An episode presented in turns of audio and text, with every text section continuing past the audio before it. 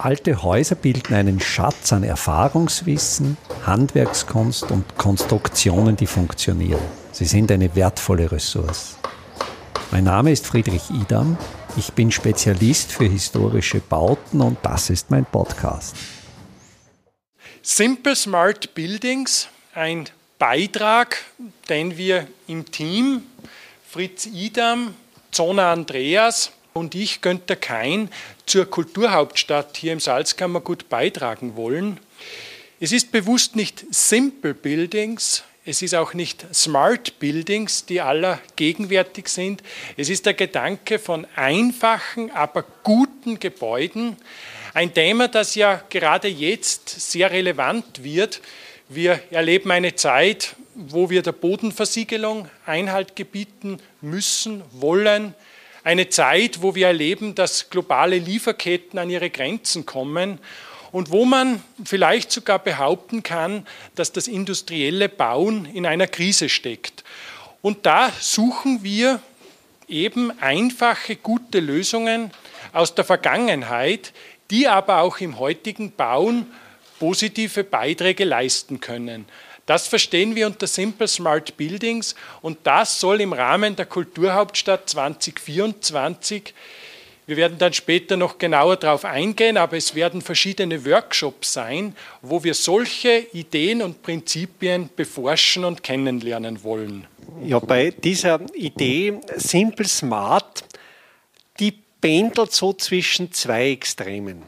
Das eine Extrem sind die Smart Buildings, die jetzt oft als Lösung propagiert werden, mit denen wir die Probleme der Zukunft lösen könnten. Also es wird manchmal behauptet, manchmal ist zu hören, mit vollcomputerisierten Gebäuden, die mit Sensoren ausgestattet sind, Gebäude, die für uns denken, ließe sich Energie sparen und gut leben.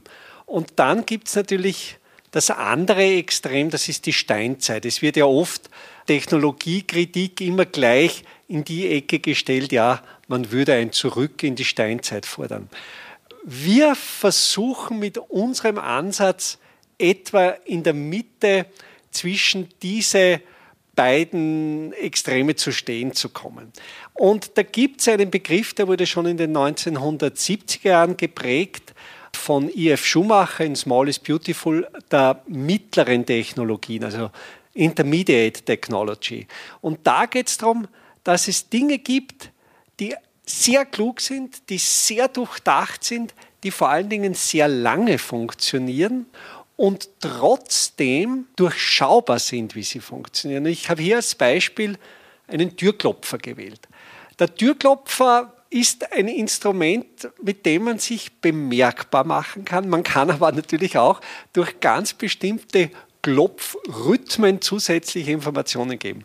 Der Türklopfer, den Sie hier sehen, ist Mitte 18. Jahrhundert, erfüllt also schon gute 200 Jahre seinen Dienst und wird ihn vermutlich noch weitere 200 Jahre erfüllen, wo alle unseren jetzt in Mode stehenden elektronischen Türsprechanlagen schon wieder längst kaputt sein werden. Er braucht auch keine Erklärung, wie er funktioniert. Das ist fast ein allgemeines Gut der Menschheit, dass man diese einfache Technologie auch durchschauen kann. Und dann hat es noch einen weiteren entscheidenden Vorteil, diese Dinge sind schön. Wie sieht es mit dem Hintergrund aus, mit dem wir uns diesem Thema oder diesen Themen nähern wollen? Es ist relativ einfach. Andreas, Fritz und mich verbindet unser berufliches Tun in Hallstatt, mitten im Weltkulturerbe, wo wir als Lehrende an der dortigen Schule tätig sind. Aber auch, dass wir alle drei selber Baubegeisterte sind, sei es jetzt privat bei Sanierung alter Gebäude, aber auch beruflich in diversen Bereichen des Bauens. Und so bewegt es uns immer wieder, dass, wie Fritz geschildert hat, diese alten Traditionen, die Traditionen des baukulturellen Erbes oft so faszinierend smart sind, dass es fast schade ist, wenn man dieses Wissen nicht extrahiert, bündelt und dann bewährt oder auch neu vernetzt in Anwendung bringt. Und genau darum wird es bei Simple Smart Buildings während der Kulturhauptstadt gehen. Wir haben jetzt vor im Programm, diese sechs Workshops vorzustellen. Der erste Workshop ist Steinmauern. Und Steinmauern ist ein Bereich, bei dem ich selber sehr viel Erfahrung sammeln konnte. Bei unserem Haus in Hallstatt war auch die Aufgabe, das Haus Richtung Berg etwas zu erweitern. Die Räume waren nur ursprünglich zwei Meter seicht.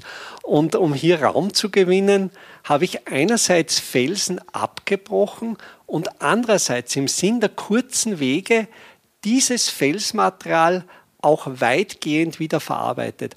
Und da bin ich dann einfach draufgekommen durch die Arbeit. Es entstehen beim Steinbruch unterschiedliche Steinqualitäten von Top-Mauersteinen bis zu Bruchmaterial, das man aber auch als Zuschlagstoff oder als Material für Hinterfüllungen verwenden kann. Genau das werden auch Sie bei diesem ersten Workshop lernen. Da geht es darum, in Grundlsee gibt es einen alten Kalkofen, der in einem mittleren Zustand ist, den gilt es zu sanieren. Und da werden auch Sie lernen, mit Material, das in unmittelbarer Nähe vorhanden ist, dieses Material mit einfachen Werkzeugen zu bearbeiten und dieses elementare Steinmauern mit Fachleuten, mit Experten des Bundesdenkmalamts durchzuführen. Das nächste Bild zeigt, dass Fritz das auch tatsächlich gemacht hat und das ist auch seine Botschaft. Es ist wichtig, sich diese Handwerkstechniken zuzutrauen. Sie sind erlernbar für alle von uns und es gibt auch Freude und, und Bestätigung, wenn man sich sozusagen selber in Prozesse des Bauens einbringt. Und so entstehen wunderschöne Architekturelemente, wie hier eine Stützmauer, die der Kollege dann, wie zuvor beschrieben, aus diesen Werksteinen, aber auch aus dem Hauglein in der Hinterfüllung hinter der Mauer entsprechend gebaut hat. Hier als kleiner Appetizer die Referenz an den Flyer. Da wird es in diesem ersten Workshop wirklich darum gehen, in Trockenmauerwerktechnik und der Zurichtung des entsprechenden Steinmaterials den zuvor gezeigten Ofen wieder in Gang zu setzen. Eine weitere sehr, sehr interessante und jetzt kürzlich wirklich relevant gewordene Technologie ist Kalk als Bindemittel. Es ist ja so, dass, das wissen Sie, Zement in der Herstellung enorme Mengen an CO2 freisetzt, weil die Brennprozesse entsprechend energieintensiv sind. Und es ist jetzt schon so, das hat man vielleicht gar nicht so am Radar, dass die Bauindustrie in Putzsystemen bereits jetzt den Zementanteil auf ein Minimum reduziert hat, weil er einfach zu teuer wird. Der Energieinput ist dermaßen hoch.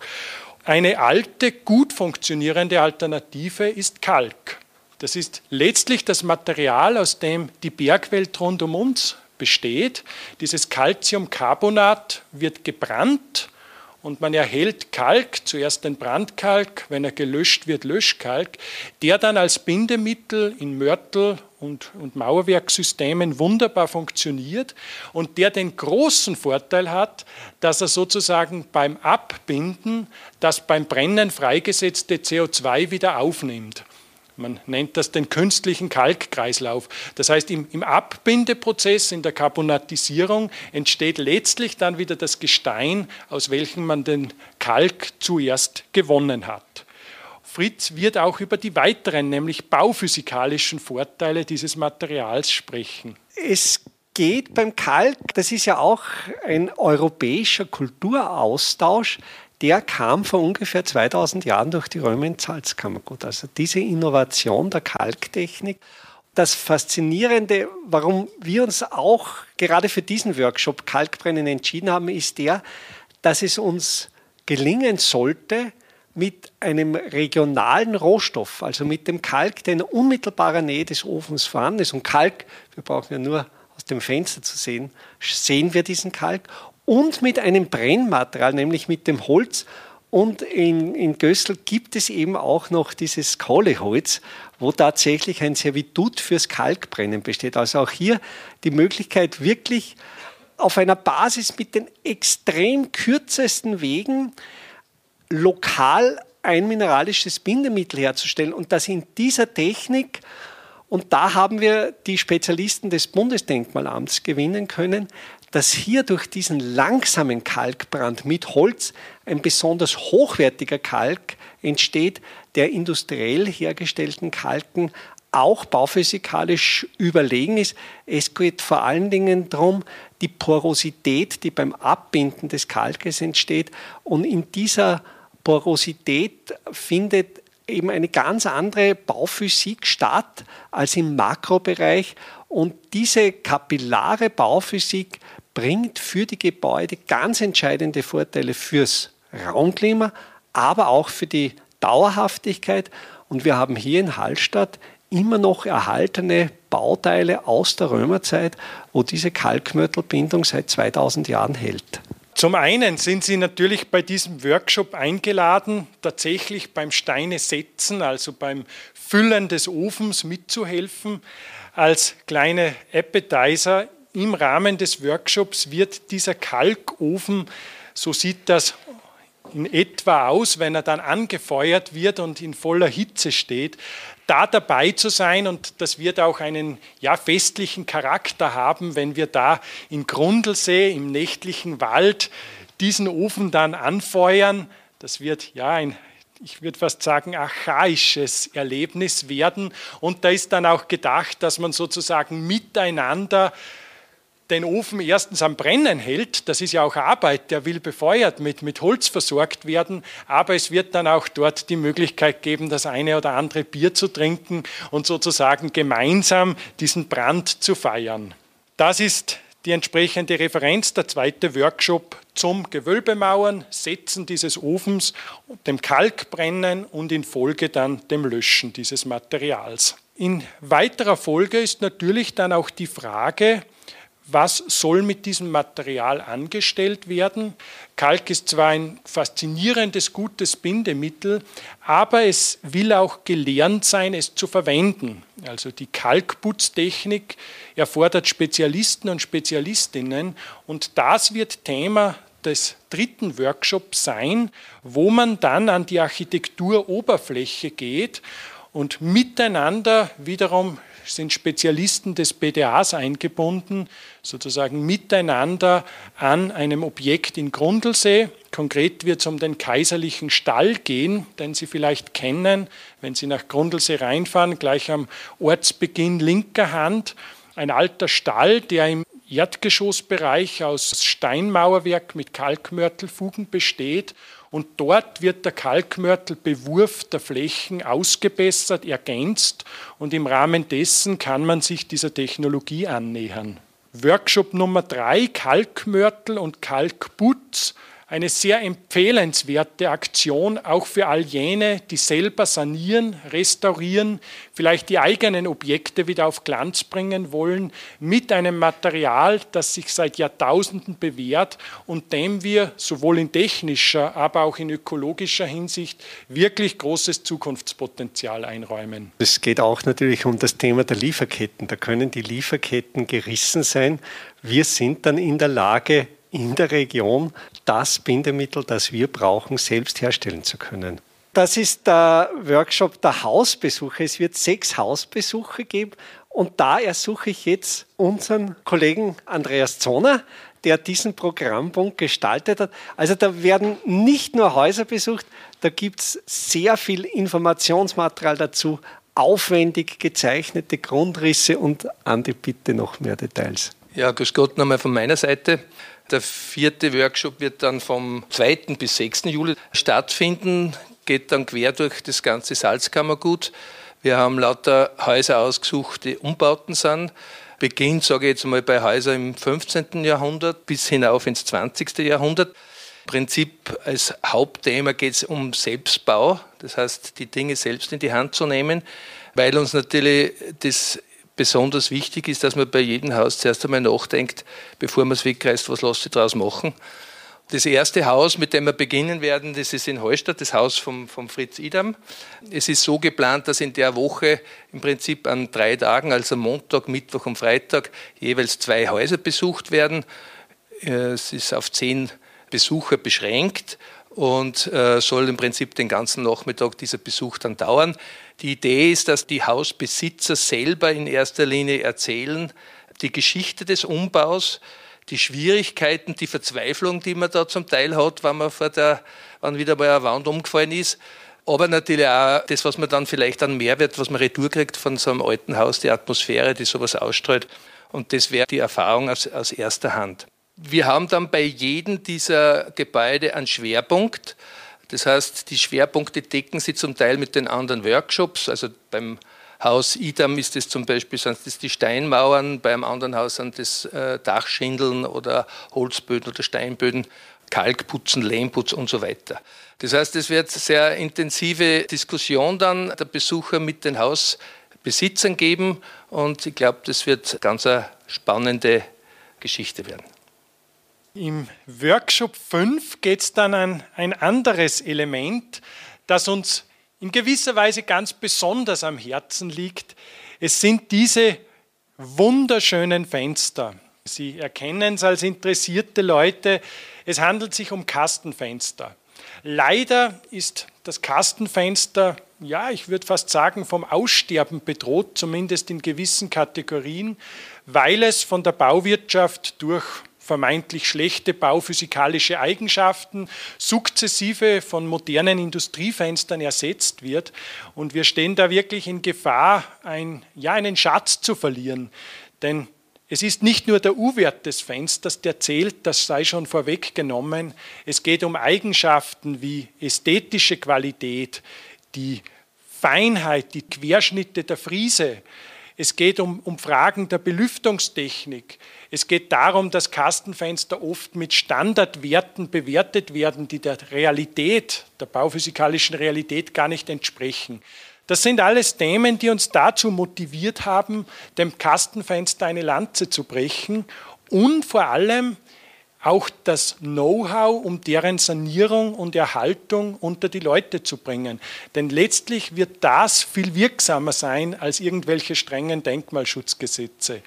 Darum wird es gehen und was das konkret heißt, dazu etwas mehr von Fritz. Wir arbeiten auch gerade mit mehreren Institutionen, das spricht dem Bundesdenkmalamt, aber auch der EMA 39, das ist in Wien die bauphysikalische Messstelle und Zertifizierungsstelle, aber auch mit der Universität für Bodenkultur zusammen, um eine Gesamtschau auf dieses Kastenfenster zu werfen.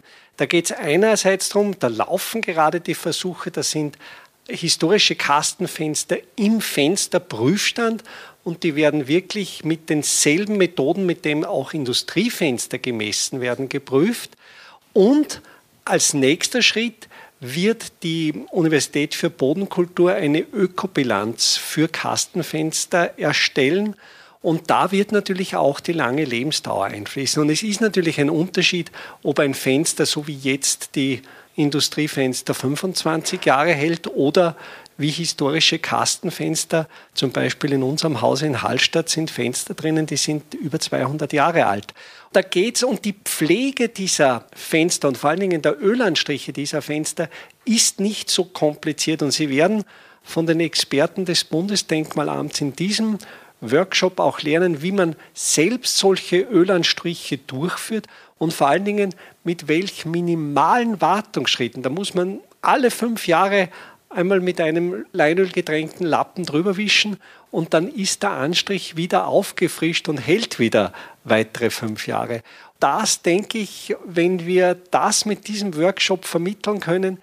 Es geht um die Wartungskompetenz. Ich glaube, bei sehr vielen dieser Techniken, die wir hier vorstellen, geht es oder ging es jahrhundertelang darum, dass in der Region die Wartungskompetenz vorhanden war, dass man mit relativ kleinen, unaufwendigen Maßnahmen, die man aber regelmäßig durchgeführt hat, die Bauteile und Gebäude so gut warten konnte, dass man ihre Lebenszyklen wirklich auf Jahrhunderte ausdehnen konnte. Sind die Ölanstriche das ist aber zum Beispiel auch die faszinierende Idee, dass man früher hier im Salzkammergut Doppelfenster mit einem Winterflügel ausstattete und diese Winterflügel dann im Sommer gegen wunderschöne Fensterläden, hier einer aus einer Ausseer Villa, dann ausstattete und sozusagen die Gebäudehülle an die Jahreszeit anpasste. So ähnlich wie wir das mit der Kleidung tun, gibt man auch dem Gebäude die Möglichkeit, sich an die Jahreszeit anzupassen. Kastenfenster, wo wird es das geben? Eine, also zwei Top-Locations. Zum einen im Museum in Ebensee und dann sind wir wirklich in dem Fall eingeladen worden vom Hause Habsburg, auch in der Kaiservilla in Bad Ischl entsprechend tätig zu werden. Und Sie als Workshop-Teilnehmerinnen und Teilnehmer haben die Möglichkeit, dort vor Ort an Top-Objekten von Expertinnen des BDAs zu erlernen, wie man ein Fenster fachgerecht pflegt. Damit kommen wir schon zum sechsten Workshop, zum Abschlussworkshop. Es wird um Lame gehen.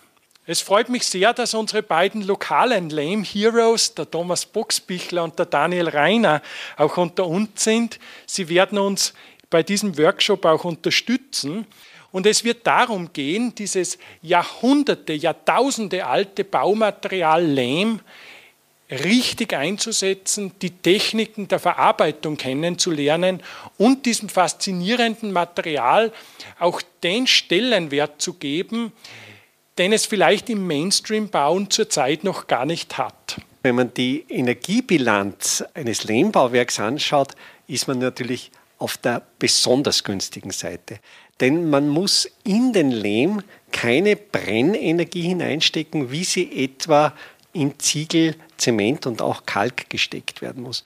Wenn es dann noch gelingt, den Lehm aus einer lokalen Quelle, also möglichst nahe der Baustelle zu entnehmen, hat man einerseits die kurzen Wege, hat einen Baustoff, der mit idealen Energieaufwand verwendet werden kann, der dann auch eine hervorragende Bauphysik schafft. Also ich habe das Vergnügen, in Räumen mit Lehmputzen zu leben und es ist definitiv anders. Man riecht sogar, dass das anders ist. Also Lehm hat auch wieder diese bauphysikalischen Besonderheiten eben durch seine Kapillarenstruktur, dass Lehm zum Beispiel unter anderem auch leicht flüchtige organische Substanzen wie eben schlechte Gerüche relativ gut einspeichern kann, dass Lehm Feuchtigkeit sehr gut einspeichern kann und Lehm auch eine ganz eigene, besondere Ästhetik besitzt. Und auch das Arbeiten mit Lehm. Lehm ist einfach nicht scharf.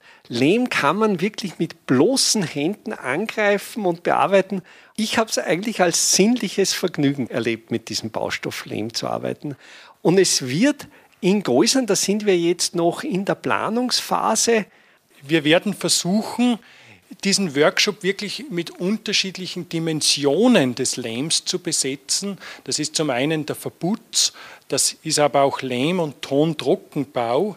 Dann aber auch ganz wichtig sozusagen der massive Lehmbau, wie man hier sieht, eine, eine Stampflehmwand, die da gerade entsteht, zu besetzen und das Ganze, wir sind da gerade in, Abstimmungs, äh, in der Abstimmungsphase, wahrscheinlich an einem Objekt hier in Bad Goisern. Es wird wahrscheinlich darum gehen, Lehm in quasi sakraler Verwendung zu platzieren und mit den Workshop-Teilnehmerinnen da eine tolle Aktion zu starten. Zuletzt, das muss man dazu sagen, wird natürlich dieser letzte Workshop über Lehm das Highlight sein. Es ist nämlich gelungen, die beiden, ja, da muss man jetzt wirklich sagen, internationalen Lehm-Topstars zu verpflichten. Das ist im Bereich der Ausführung Martin Rauch, der seit Jahrzehnten Lehmbau praktiziert, auch da wirklich richtungsweisend gearbeitet hat. Und an seiner Seite Anna Heringer, eine extrem sympathische junge bayerische Architektin, die international preisgekrönte Objekte in Lehm umgesetzt hat und die beiden werden zu uns nach Geusern kommen und mit Vorträgen sozusagen das Thema Lehm bereichern und wie ich sie kenne, auch gerne mit uns ins Gespräch kommen. Vielleicht sogar auch unsere Workshops dann ein bisschen beim Tun besuchen und damit sicher ein ganz attraktives Programm darstellen. Damit nicht genug, es wird auch die Arbeitsgemeinschaft Lehm von der BOKU dabei sein. Die werden uns supporten, was jetzt das praktische Arbeiten anbelangt. Ja, ich glaube, das war jetzt am auf dem letzten Bild eh oben sind die zwei Fachleute, der Hubert Feigelsdorfer und der Roland Meingast, die da zu uns stoßen werden und die dann im Prinzip den Workshop tatsächlich zuerst einmal immer vorbereiten, das theoretische Wissen sozusagen vermitteln und dann aber auch beim Umsetzen uns die ganzen Tipps dann geben werden. Wann waren wir das letzte Mal hier? Es ist schon drei Jahre her, seit wir erstmals hier im Handwerkhaus unser Konzept Simple Smart Buildings präsentiert haben.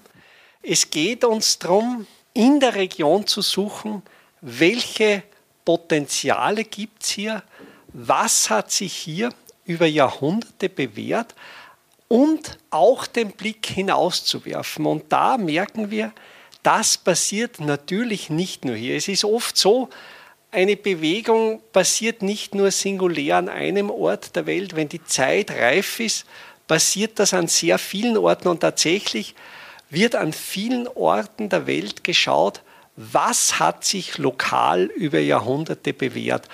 Bei den Veränderungen, die auf uns zukommen, denke ich, ist es aber auch klug, in Regionen zu schauen, wo ist das Klima bereits jetzt so, wie es vielleicht bei uns in einigen Jahren sein wird und welche Pläne B wurden in diesen Regionen schon erarbeitet.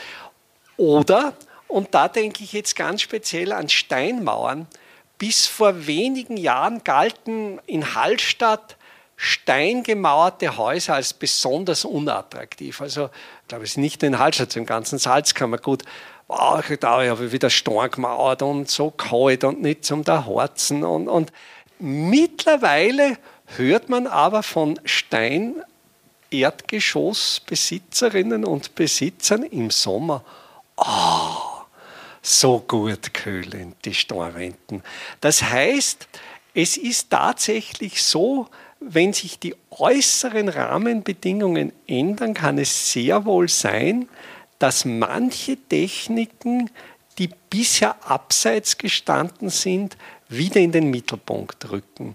Und unsere Aufgabe sehen wir darin, dieses Wissen zu sammeln, dann auch zu erforschen und kritisch zu überprüfen, stimmt das, was wir vermuten? Und das ist eigentlich die Hauptrolle vom Kollegen Kein, diese wissenschaftliche Herangehensweise. Dann dieses Wissen zu publizieren.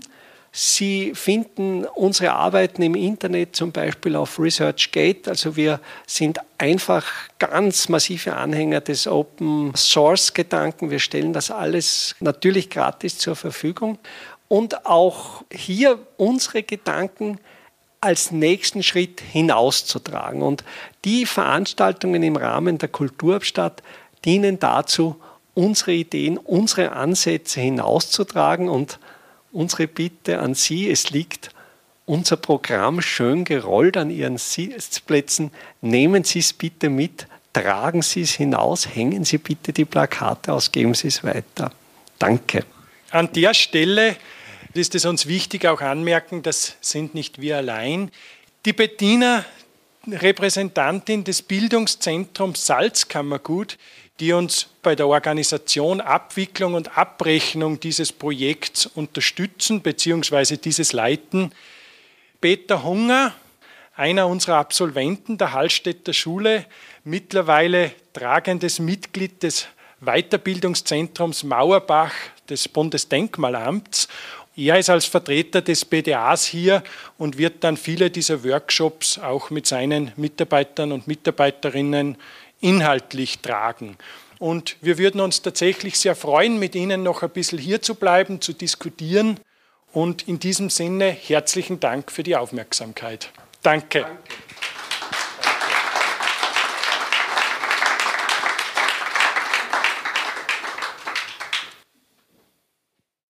Einfache, aber schlaue Handwerkstechniken können Sie jetzt auch in der Praxis erlernen. Im Rahmen der Kulturhauptstadt Europas 2024 Bad Ischl bieten wir Ihnen im Salzkammergut heuer Workshops zu Arbeitstechniken der Simple Smart Buildings an. Es wird dabei ums Kalkbrennen, Kalklöschen und den gekonnten Umgang mit Kalkmörtel gehen. Sie lernen alte Kastenfenster wieder in Stand zu setzen und besuchen Häuser, die von ihren Besitzern renoviert worden sind. Zum Abschluss der Workshop-Reihe im Herbst 2024 können Sie von international renommierten Profis die Lehmbautechnik in Theorie und Praxis lernen. Wir würden uns freuen, wenn wir Sie für den einen oder auch für mehrere Workshops begeistern könnten. Alle Termine, den Workshop-Folder zum Download und den Link zur Anmeldung finden Sie auf der Startseite meiner Website www.idam.at.